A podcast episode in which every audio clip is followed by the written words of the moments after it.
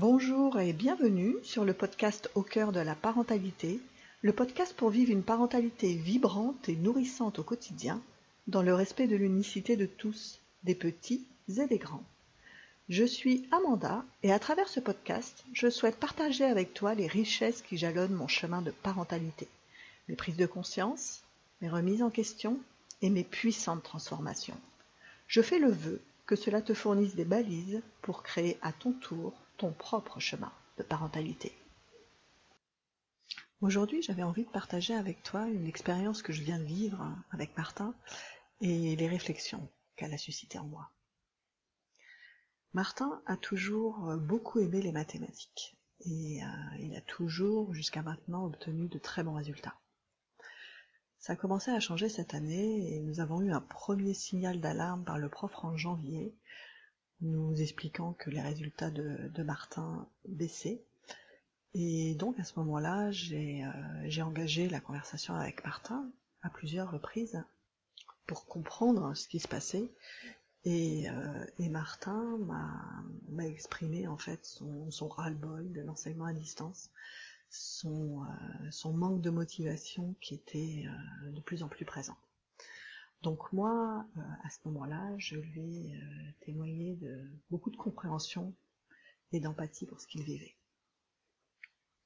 Et donc, il y a quelques jours, je reçois à nouveau un mail du prof de maths nous expliquant que les, les, résultats de Martin avaient encore baissé et nous présentant cette fois-ci les conséquences possibles c'est-à-dire que si Martin n'avait pas la note minimale de, 3 sur 8, eh ben, il aurait à prendre euh, des cours particuliers l'année prochaine pour rattraper son retard en mathématiques.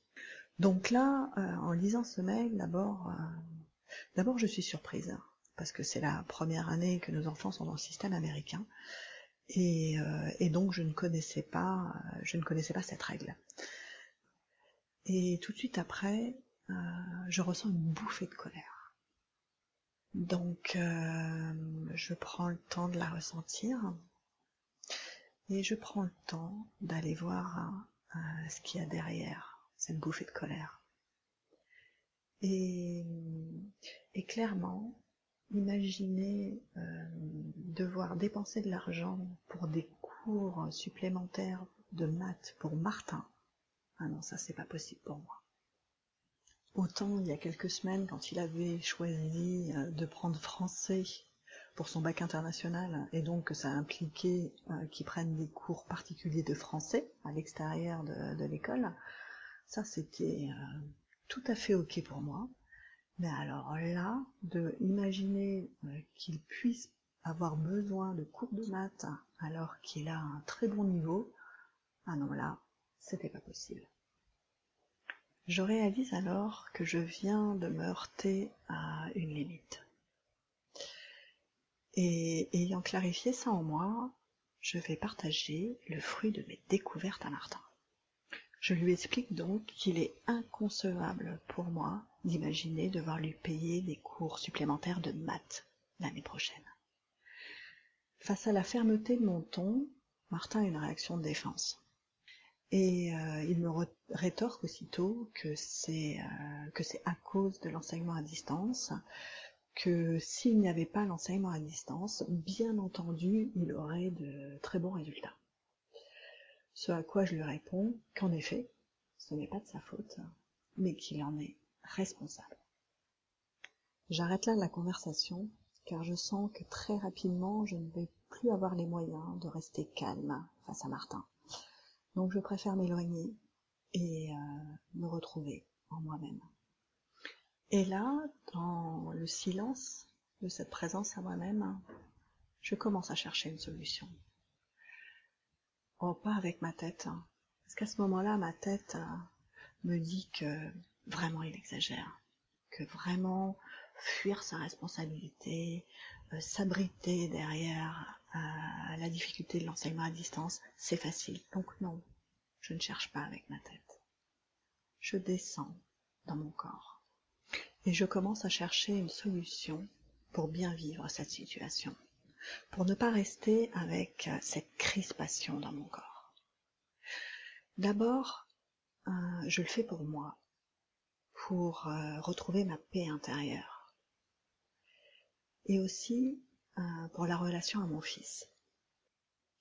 J'ai alors tout à fait conscience du, du risque que j'encours à rester avec cette crispation et euh, donc du risque de le de mettre la pression à Martin par rapport à ses résultats de mathématiques. Et ça, clairement, euh, c'est non. C'est non. Notre relation est euh, basée sur la confiance et, euh, et clairement, je ne veux pas prendre ce risque. La solution qui apparaît alors et qui sonne profondément juste en moi est que nous partagions les frais. Si jamais euh, Martin avait besoin de, de, prendre des cours de mathématiques l'année prochaine, eh ben, nous partagerions les frais. Et là, euh, quand cette solution apparaît et que je sens euh, cette justesse en moi, aussitôt la crispation disparaît. Et je sens que je suis euh, bien plus en mesure de laisser mon fils libre d'expérimenter ce qu'il a choisi d'expérimenter. Et, qu'en tout cas, c'est clair que cette éventualité ne ternira pas notre relation. J'en viens à présent aux réflexions que cette expérience a suscitées en moi. Et, euh, et clairement, elle m'a, elle m'a évoqué cet équilibre, cet équilibre entre euh, cette part féminine en moi, cette part féminine qui accueille les émotions de mes enfants, qui, euh, les laisse libres d'être qui ils sont dans l'instant, et cette part euh, masculine qui dit non, qui dit stop, qui dit là ça me va plus. Et j'observe comme cet équilibre est fondateur de ma parentalité. Et dès que une des deux parts prend un peu plus de place ou a plus de poids, un déséquilibre apparaît. Et presque aussitôt, je vois comme euh, la relation à mes enfants devient moins fluide, moins harmonieuse. Cela fait quelques années maintenant que j'ai conscience de l'importance de l'équilibre de ces deux polarités dans ma parentalité. Et du coup, euh, j'y veille quotidiennement. Je ne vis plus euh, de déséquilibre aussi flagrant que j'ai pu vivre au début de ma parentalité me revient cette image, cette scène où euh, j'ai traversé euh, la région parisienne avec mes enfants, je suis au parc Playmobil en train de les observer. Martin doit avoir 4 ans et demi, Paul 2 ans et demi, Nathan est alors qu'un bébé. Et là, alors que je les observe, je me dis mais comment je suis arrivée là? Qu'est-ce qui a fait que je suis là? Parce que clairement, je n'en ai aucune envie.